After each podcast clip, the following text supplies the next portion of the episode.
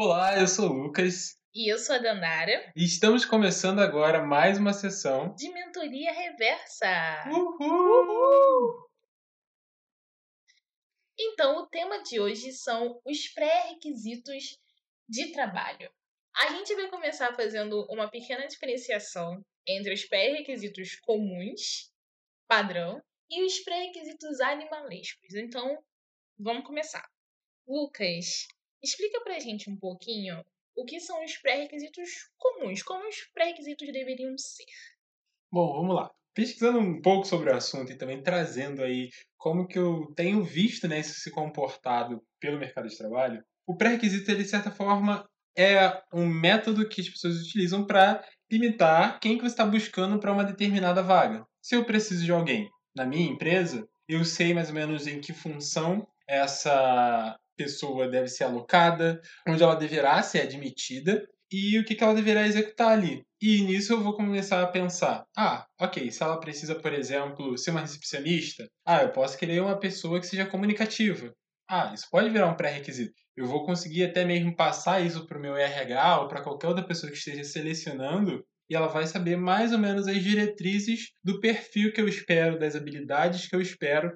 A questão é que a gente pode pensar dentro dessa ideia e existência de pré-requisitos algumas coisas que normalmente são aceitáveis e coisas que a gente vê no dia de hoje que a gente olha para isso e fala assim, pera gente, isso já não está mais aceitável.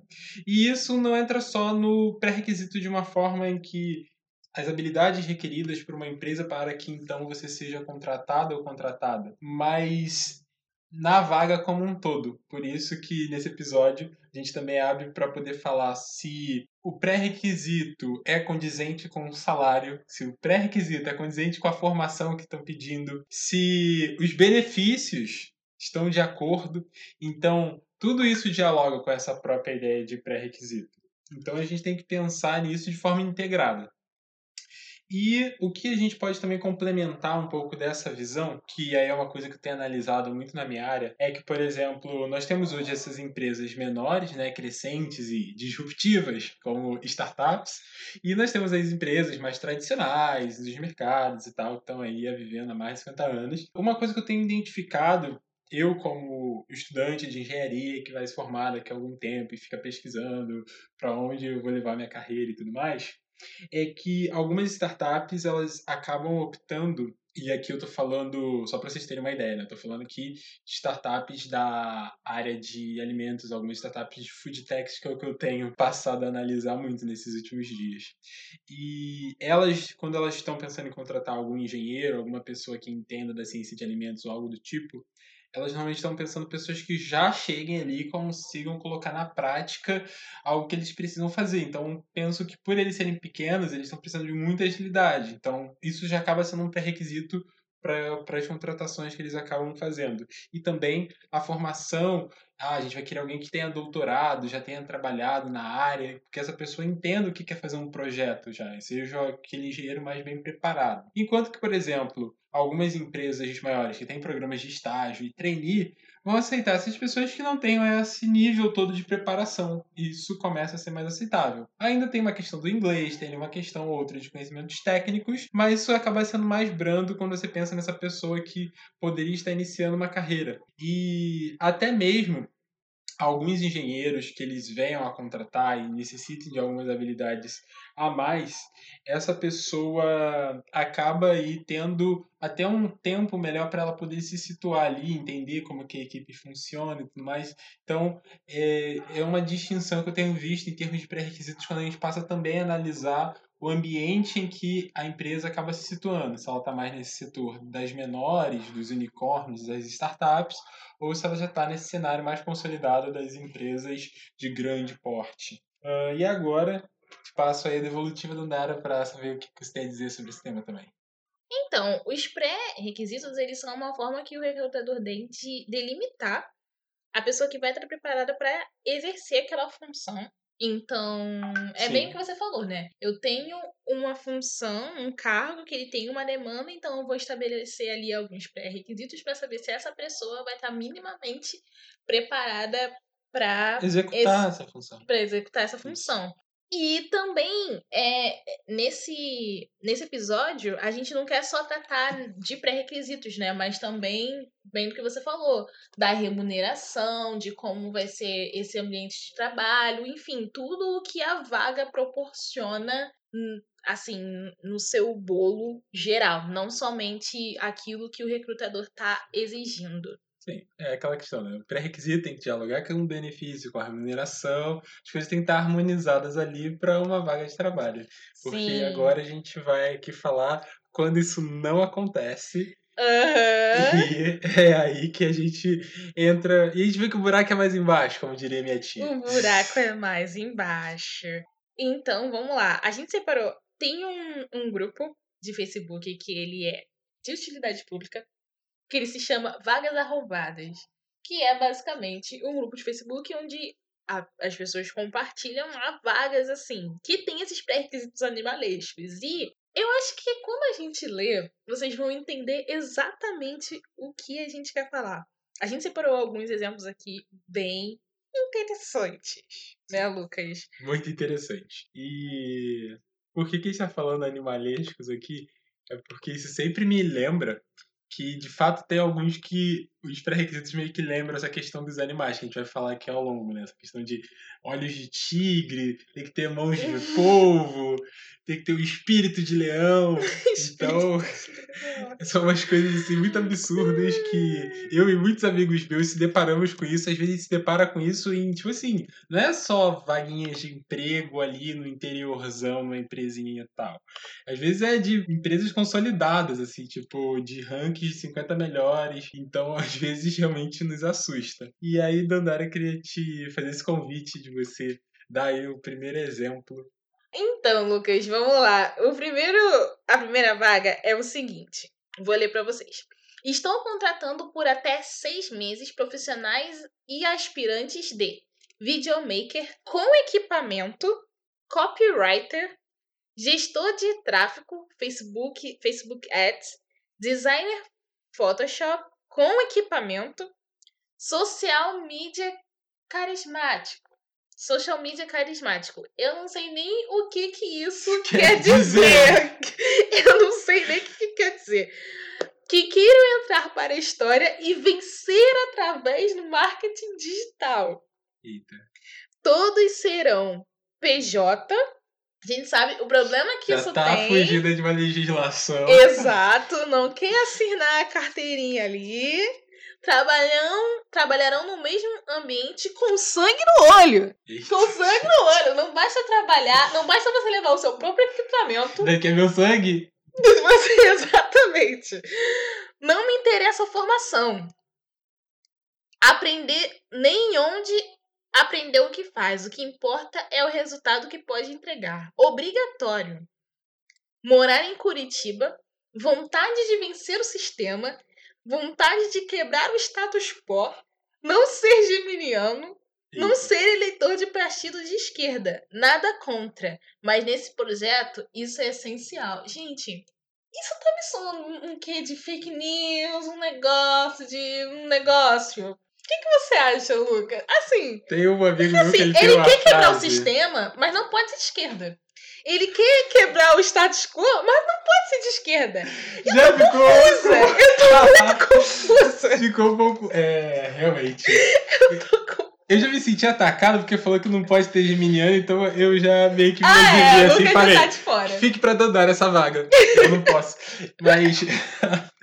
eu não sou só- uma social media carismática. Não, assim, não sei nem o que significa, mas já sei que eu não sou. Só não faz cara de marrenta no Instagram. Mas assim, voltando ao assunto, o que, que a gente pode aqui, pelo menos, falar um pouco sobre isso? Cara, isso é muito fake. Mas é, é absurdo, porque tem coisa aqui que a gente olha e soa assim, tipo, hum, já ouvi isso em algum lugar, não é tão esquisito. A, a questão dos meninos eu acho meio absurdo. Mas a questão de, por exemplo, ah, esse aqui não pode ser eleitor de partido tal. Aí vem com essa desculpa de, ah, não, mas aqui vai ser essencial que não seja desse jeito. Então, fica aquela coisa ali meio por baixo dos panos. O social media carismático, essas palavras assim, enigmáticas, todo mundo fica. O que que isso quer dizer? É. Isso é também traços do que a gente acaba encontrando, né? Porque volta aquela ideia do pessoa de boa aparência. Mas, espera, o que, que é o boa É, aparência? Exato. Aquelas palavras que não ficam explicadas, mas no entendimento comum a gente vê o que, que é. Porque, por exemplo, o social media carismático pode ser aquela pessoa que já chega com 100 mil seguidores e ele já te dá de cara esses 100 mil para você ter acesso essas pessoas e basicamente ela surfar nesse trabalho que essa pessoa veio fazendo por muito tempo. E- e, tipo, o que, que isso quer dizer de fato? Então, são essas coisas que é, é muito difícil de ler quando você vê isso numa vaga de emprego, e ainda mais num momento que a gente está aí com uma situação de desemprego tão grande, muita gente se depara com várias coisas que você passa o olho batido e aceita, porque você está precisando. Exato. E às vezes, e muita, não deveria ser assim, nem que muitas vezes deveria, realmente não deveria ser assim. Bom, acho que a gente pode. O, o sangue no olho, eu não vou nem comentar agora, porque isso é tão repetitivo. Gente, tem tanta coisa problemática aqui, porque. Assim. Eu nem sei, eu, nem, eu não sei nem o que dizer, porque a pessoa tem que levar o próprio equipa- equipamento, e além disso, assim, vai ser um trabalhador autônomo. Então, imagina o nível de, de instabilidade que essa pessoa vai ter. Aqui não fala nada sobre, re- sobre a remuneração, mesmo que seja uma PJ, não fala nada sobre né, o pagamento desse serviço que vai ser que vai ser contratado. Enfim, é, é uma vaga bem arrombada mesmo.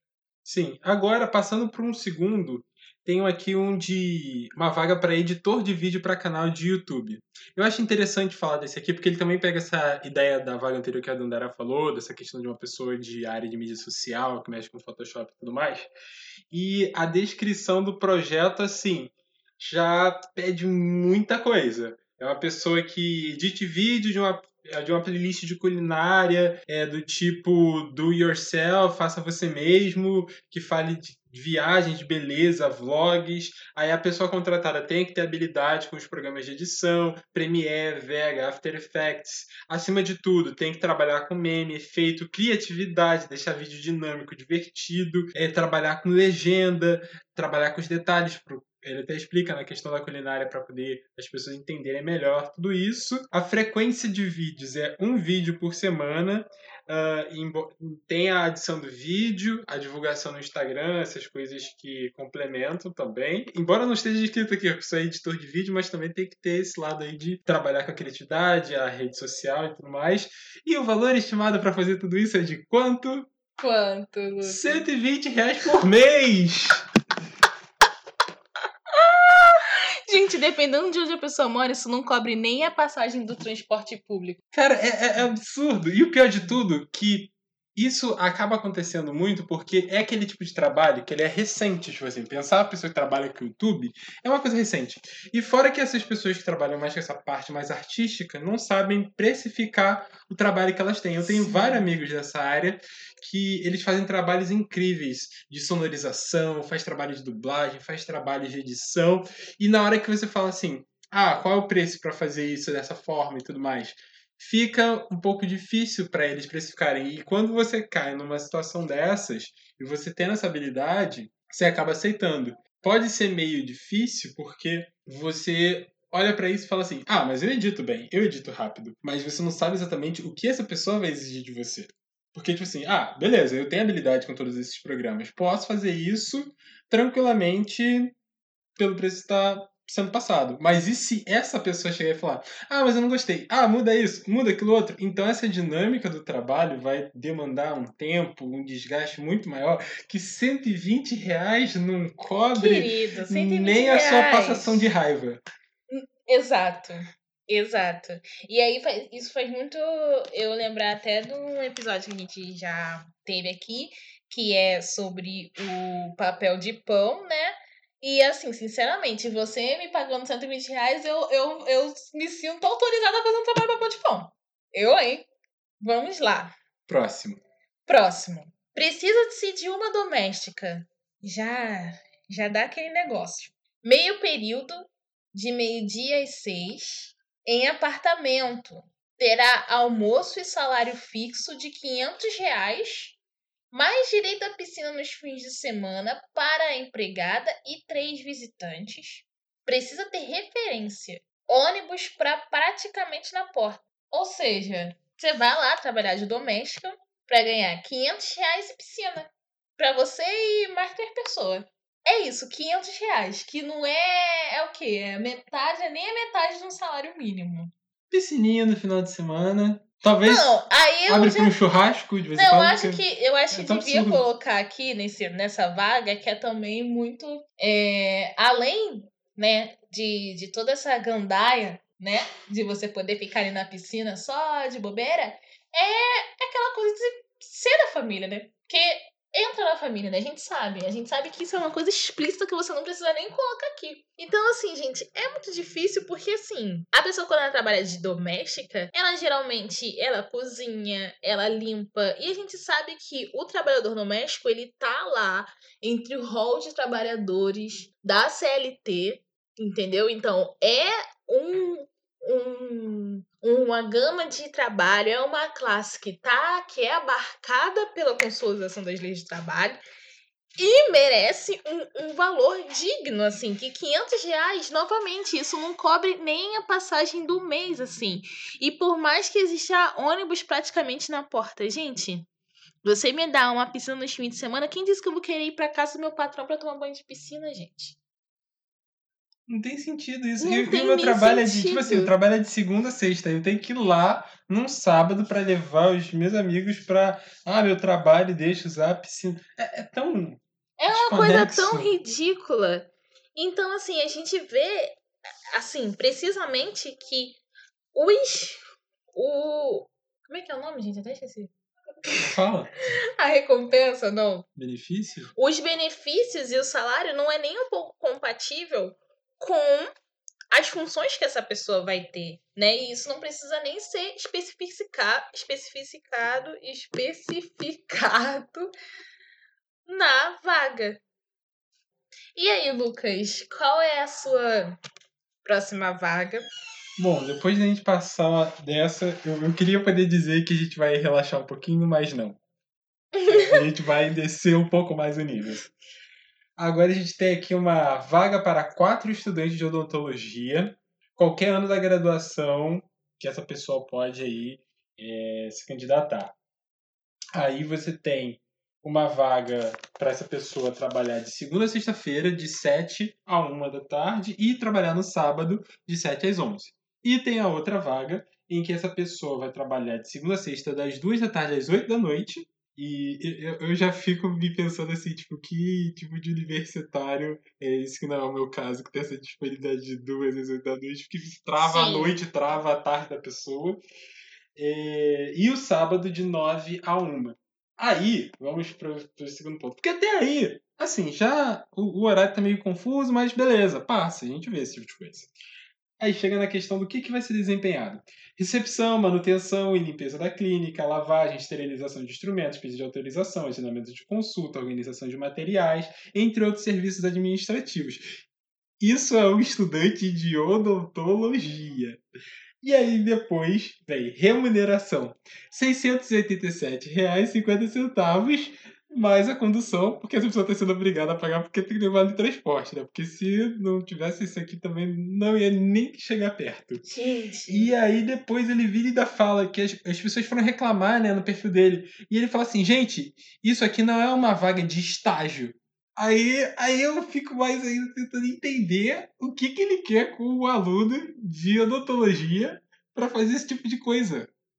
Eu gostaria muito que vocês pudessem olhar pra minha cara agora, porque eu não tô conseguindo expressar com palavras a minha reação, porque assim, basicamente essa pessoa tá pedindo pro estudante largar a faculdade e trabalhar de escrava, né? Sim. E sabe o que, que mais me mata? É que depois essa pessoa vem num comentário e vem falar mal da geração Z. Ah, esse povinho que fica reclamando aqui do negócio. Ah, teve gente que tá interessada, sabia? Mas vocês estão aí fazendo piada, estão achando que isso é escravidão, geração Z, ainda usa uma palavra de baixo falando que não vale a pena repetir aqui.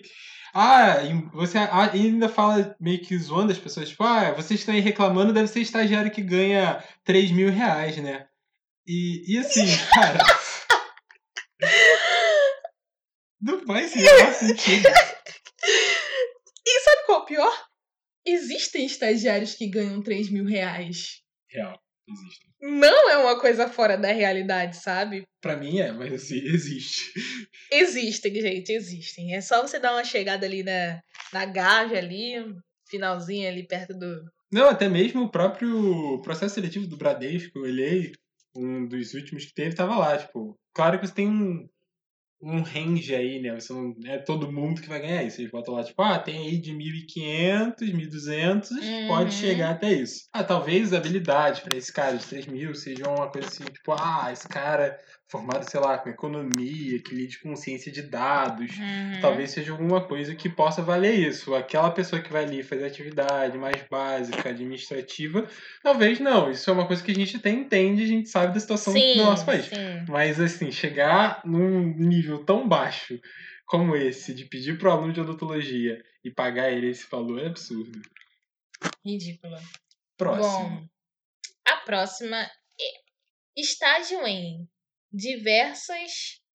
Gente, já começa que tem uma série de erros gramatical, está tudo escrito junto aqui. Enfim. Estágio em diversas como relações internacionais, administração, contabilidade ou jornalismo, imobiliária internacional. Eu acho que imobiliária internacional é, o é a empresa né, que a pessoa vai trabalhar. Salário, 850 reais na linha do governador. Até aí, né, até que tá aceitável. É para trabalhar de segunda a sexta, a combinar um expediente, mas o pré-requisito aqui é interessante, está até destacado em vermelho. Só antes de você falar o pré-requisito, essa é uma vaga de estágio, que eles é, falam aqui embaixo e uma vaga só, só lembrando desse detalhe. Pode falar agora. Tá. Pré-requisito: que tenham feito programa de intercâmbio da Disney ou na região de Orlando. Eu gostaria muito de entender por que, que um estagiário de contabilidade para trabalhar numa imobiliária internacional precisaria ter feito um intercâmbio especificamente na Disney ou na região de Orlando, assim. Precisa isso. É um pré-requisito que, inclusive, está destacado de vermelho. Eu não consegui entender. Assim, tudo bem. É, será que é ali uma. Um, porque é uma imobiliária internacional, né? Precisa entender aí. Provavelmente deve ter. Exige, se exigir um pouco de conhecimento de uma língua estrangeira, né? Um conhecimento mais abrangente do mercado internacional, do ramo imobiliário, mas não é nada disso pré-requisito. Inclusive, aqui no próprio pré-requisito, apesar de ser uma vaga de estágio, não está falando nada sobre é, período do estágio, não fala nada da, do, do curso, né? Mas, enfim, não fala nada sobre período, né? Que a pessoa esteja, se é primeiro, se é o último período. Mas assim, o inter precisa ter feito o intercâmbio, ou seja, não basta que você tenha um conhecimento sobre o assunto, que você tenha uma, uma língua estrangeira, até porque isso, não é re- pré-requisito. Pré-requisito é que você tenha feito o intercâmbio na Disney. Você pode ter ido fazer um inter, ter feito o intercâmbio na Disney e voltar lá sabendo nada de inglês, mas você fez e você vai trabalhar aí numa imobiliária internacional, ganhando aí 850 reais. É interessante isso que volta o nosso segundo episódio, né? Que eu digo aí para que vocês assistirem. É um ótimo episódio que a gente fala sobre a questão das barreiras enfrentadas para você conquistar um estágio. Sim! E a gente volta a falar dessas situações do intercâmbio, que volta a ser recorrente aqui. E, é- e dessa chega a beirar mais do que o absurdo do intercâmbio em si, né? Você exigir que seja feito na Disney ou na região de Orlando e Gente, eu não consegui entender. Porque isso vai realmente, assim, delimitar e vai excluir várias outras pessoas de várias outras origens, sabe? Que poderiam, assim, perfeitamente estarem preparadas para trabalhar nessa imobiliária, assim. Eu realmente eu não consegui entender a ligação. Eu não entendi, mas assim, que é um público ali muito específico ali, né? Que eu não vou nem falar aqui pra não ofender ninguém. Tem sexo, tem cor definida, tem, tem, tem algumas características. Tem até a cor do olho definida também. Bom, passando para o próximo, a gente tem aqui uma questão que eu já até pedi, né, que outras mulheres que também acompanham aqui o Mentoria Reversa possam mandar nas nossas redes sociais ou mandar um e-mail falando se já passou por algum tipo de situação desse tipo, que quando a gente foi parar para pesquisar vagas aqui, é muito comum esse tipo de coisa acontecer, coisa que não deveria acontecer. Uh, e aí, essa vaga aqui é uma vaga para massagista, massoterapeuta, sendo mais específico. E a pessoa aqui na vaga já define, tipo assim, preciso de uma mulher com ou sem experiência na área. Requisito: tem que ser maior de 18 anos. Aí vou dar uma pulada aqui no, no ponto onde é polêmico. E o próximo ele fala: vontade de trabalhar. Esse aqui eu já acho uma coisa assim meio. Não, não sei que a pessoa bota vontade de trabalhar na vaga de emprego, porque eu acho que é tão lógico eu acho que assim, é, é, é, tão básico isso, mas enfim, ela se deu trabalho de colocar. Mas aí a gente chega no momento onde fica problemático. Quando essa pessoa vira e fala: não pode ser casada, trabalhamos com diversas modalidades de massagem, maioria dos clientes homens. A gente precisa comentar mais alguma coisa, porque assim, fica claro que a pessoa quer mais do que uma massagem, né, gente? E assim, não tá exigindo experiência, precisa ter mais de, mais de 18 anos. Assim, o que, que a pessoa quer com isso? Sabe? Tipo.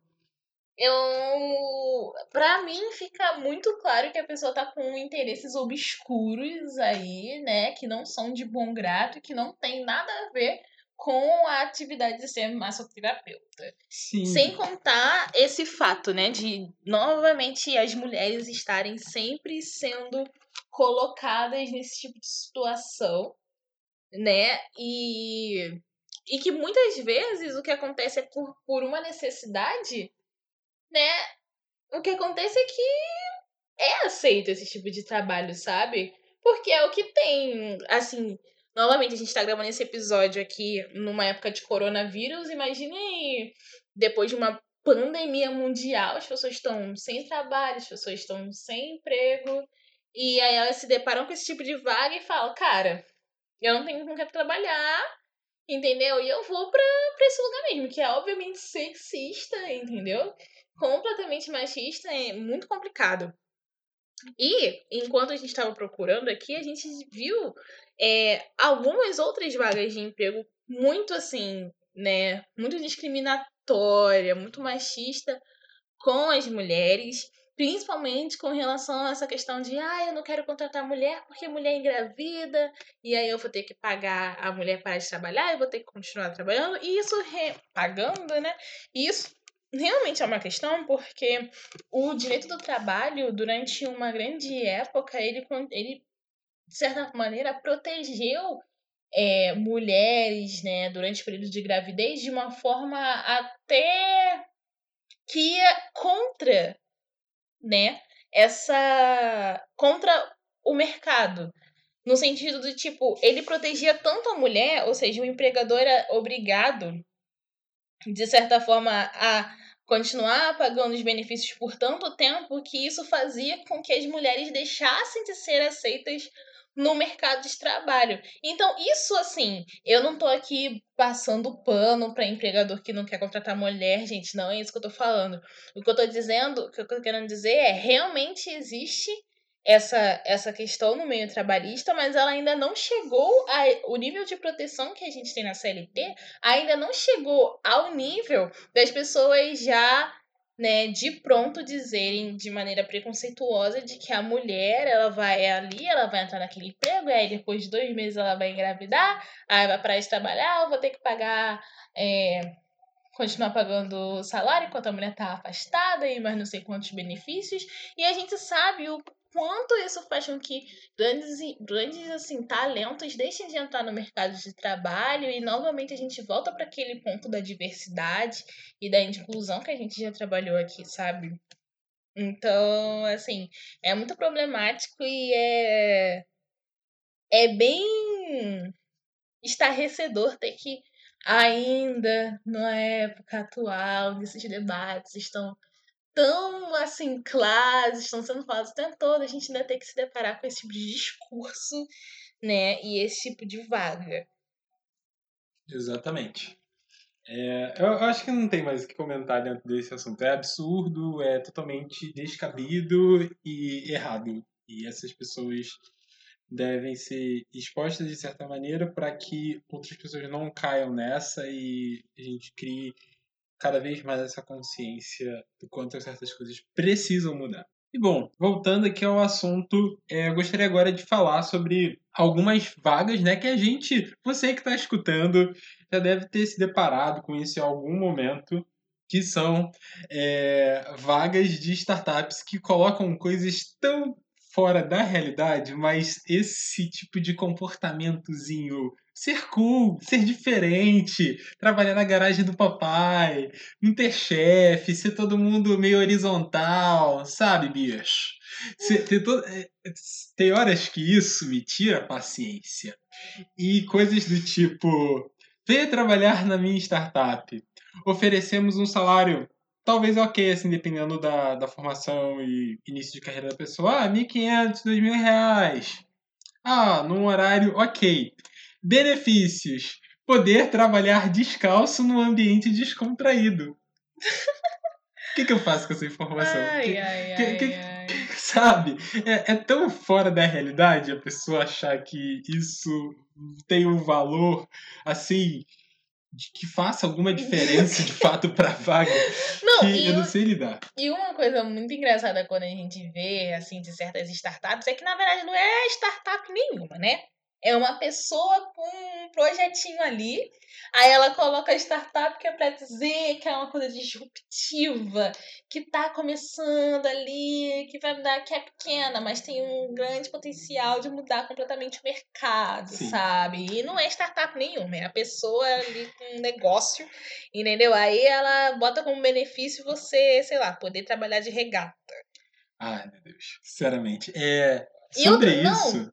Desculpa, vou te interromper. E outra coisa muito interessante é que, por muitas vezes, a pessoa tem um nível de formação muito bom, né? Ela já tem ali uma graduação, ela já tem ali uma pós, já tem uma experiência. Ela pode ser que seja interessante trabalhar ali com aquele projeto, mas a remuneração tá completamente fora. E aí, vamos supor que realmente seja uma startup e que esse, projeto cresça assim o nível de, de investimento intelectual que a pessoa colocou ali, assim, é, foi imenso, mas que a pessoa não teve retorno nenhum, sabe? Sim, sim. É, é, às vezes é muito frustrante, às vezes é muito absurdo. São coisas assim que é interessante pro lado que a gente fala assim, poxa, as pessoas estão mais protagonistas, estão tendo capacidade de iniciar as coisas, mas de que forma? De que o método e o modo como isso tem sido feito precisa ser revisto. Eu só ia comentar que como você falou essa palavra ótima, tem um certo nível de ironia na minha fala, que é disruptivo. É, me deu a ideia de gravar algum episódio que a gente fala palavras que a gente não pode levar para a próxima década. Né? Que a gente está aqui finalizando essa década de 10. Ano que vem a gente vai começar uma nova década e coisas que a gente não pode mais levar. Mindset, disrupção. Tem, tem, ou é ressignificado ou morre. Fica. A gente fala assim, lembra que isso acontecia lá em 2019, 2020, a gente ainda falava isso? Tão velho, tão absurdo, né? Que absurdo a gente falar e essas vai junto com o coque samurai. Tem que acabar junto com o coque, com o coque samurai, porque é um, é um conjunto, né? Sim. É, são essas, essas palavras esvaziadas de um coque samurai, elas não têm o mesmo, o mesmo peso. Exato.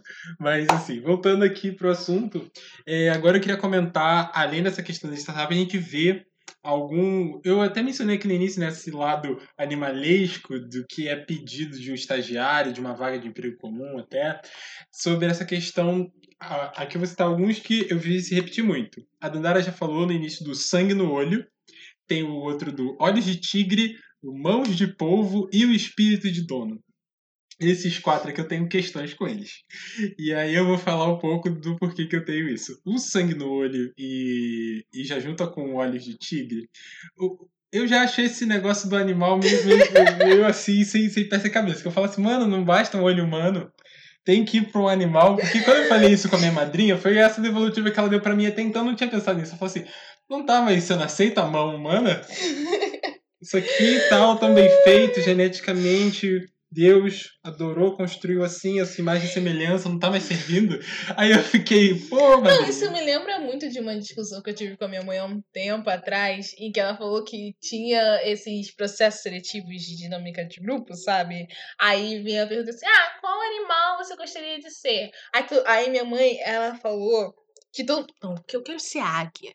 Entendeu? Porque a águia, ela tem aquela visão que ela vê de longe, entendeu? Ela vê, ela tem uma visão que vai pro futuro, entendeu? E ela usa ali o próprio bico para se reinventar, entendeu? Então eu quero ser a águia, que ela tem asas, entendeu? E voa velozmente. Aí eu fico, gente, que visão é essa? Que pessoa é essa? Entendeu? Que, que, que analogia louca é essa? Coisa fora do padrão. Que que é isso?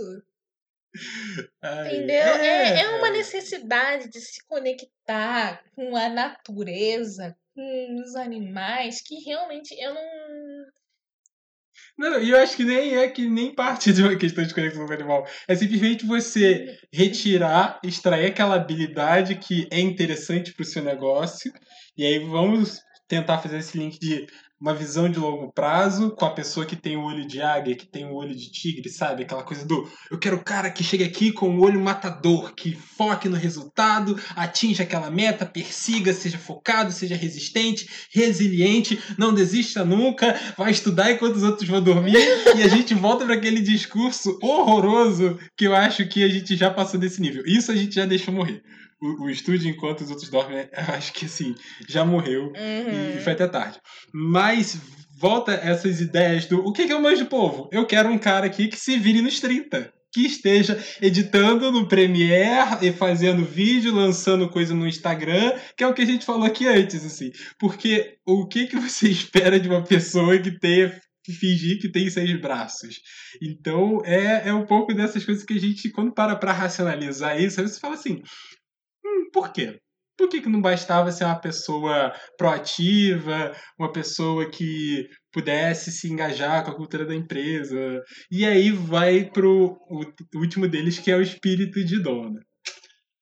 O espírito de dono, para mim, é, tem duas visões. Tem o espírito de dono das pessoas que falam isso e colocam isso dentro de seus processos seletivos, requisitos e tudo mais, pelo sentido de, ah, eu quero pessoas que estejam aqui e sintam que elas podem mudar as coisas no momento que elas virem a necessidade. Não precisa ter aquele negócio burocrático de vou comunicar supervisor para comunicar não sei o que e as coisas começam a andar depois disso. Essa visão eu já vi em muitos lugares e entendo ela e falo assim, hum, ok, beleza, pode até funcionar. Agora isso começa a ficar totalmente não condizente com a realidade quando a pessoa fala assim, não, eu quero a pessoa que tem um espírito de dono, que ela sinta que vem pra cá e esse lugar é tanto dela quanto é meu. E eu sou dono, mas você não é dona. É, é. Aí, aí nisso, olha como é que vai ficando absurdo. E aí nisso, quando essa pessoa chega com qualquer ideia, com qualquer coisa, a pessoa fala, epa, epa, epa, epa, não é assim que funciona. Pera aí, saiba seu lugar. Exatamente. Você é uma estagiária.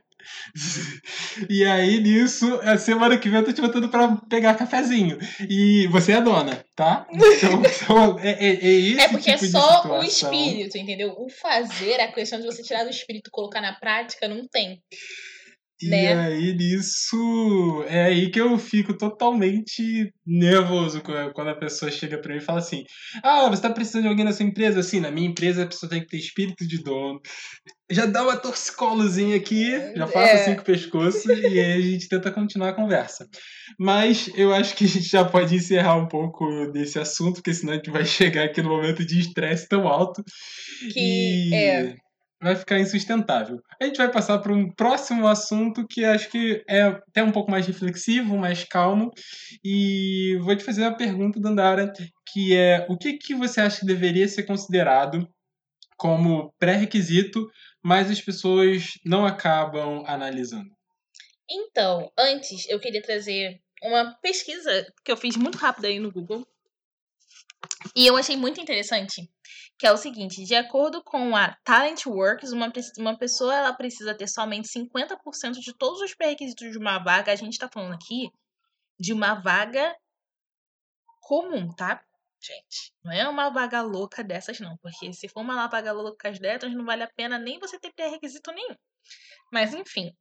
Uma pessoa só precisa ter 50% dos pré-requisitos de uma vaga para realmente né, ela tem as mesmas chances de conseguir uma entrevista e se sair bem de uma pessoa que tem 90%. Isso significa que, na grande maioria das vezes, as expectativas que o recrutador tem sobre uma vaga e sobre as funções, as demandas que, que aquela pessoa vai exercer, elas são retiradas no momento da entrevista. E além disso, muitas das vezes as habilidades elas vão se criando conforme o tempo.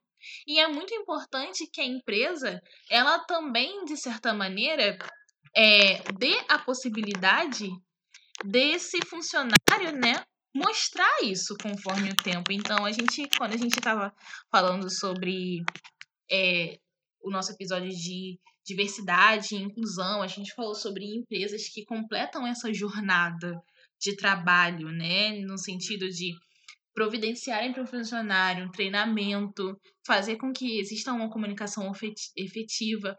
Ou seja, é, muitas das vezes o pré-requisito que está escrito ali na vaga não é realmente.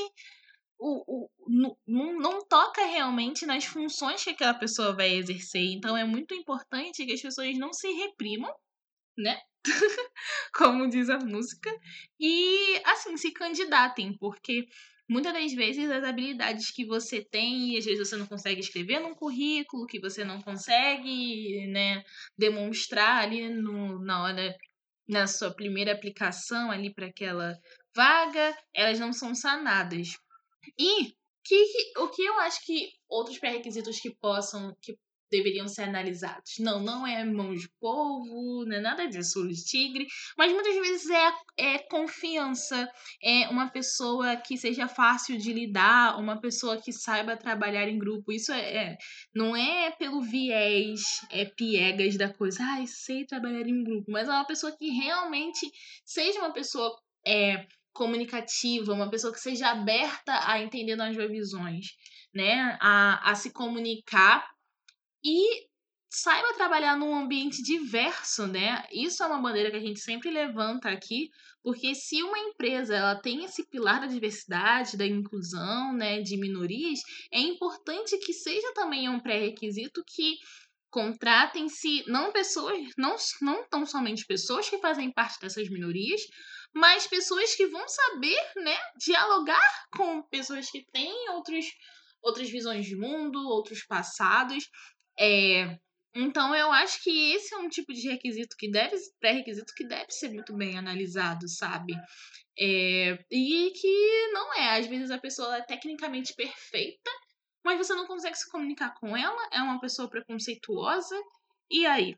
Então, isso deveria ser mais levado em consideração.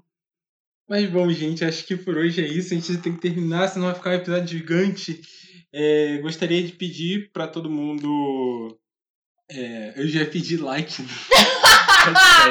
Youtuber!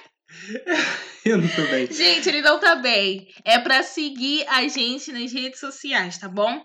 Mentoria Reversa Instagram e Mentoria Reversa no Twitter. Nosso e-mail é mentoriareversacast, C-A-S-T, arroba gmail.com. A gente quer muito ouvir os comentários de vocês. E nós também estamos no LinkedIn. Então a gente tem começado a usar muitas ferramentas, a gente acha que mais pessoas, jovens como nós, poderia estar tá lá utilizando, comentando, divulgando seu perfil e também seu próprio trabalho. Então a gente também vê que isso é muito importante levar mais jovens para o LinkedIn. Exato. Talvez a gente possa até fazer um episódio aqui específico para o LinkedIn, porque a gente vê que é realmente uma das é, principais maneiras hoje em dia dos jovens fazerem conexões. A gente fez um comentário sobre isso nos episódios passados. Enfim, sigam a gente e é muito importante ter o feedback de vocês, sugiram conteúdo. É isso. Até a próxima. Até a próxima sessão.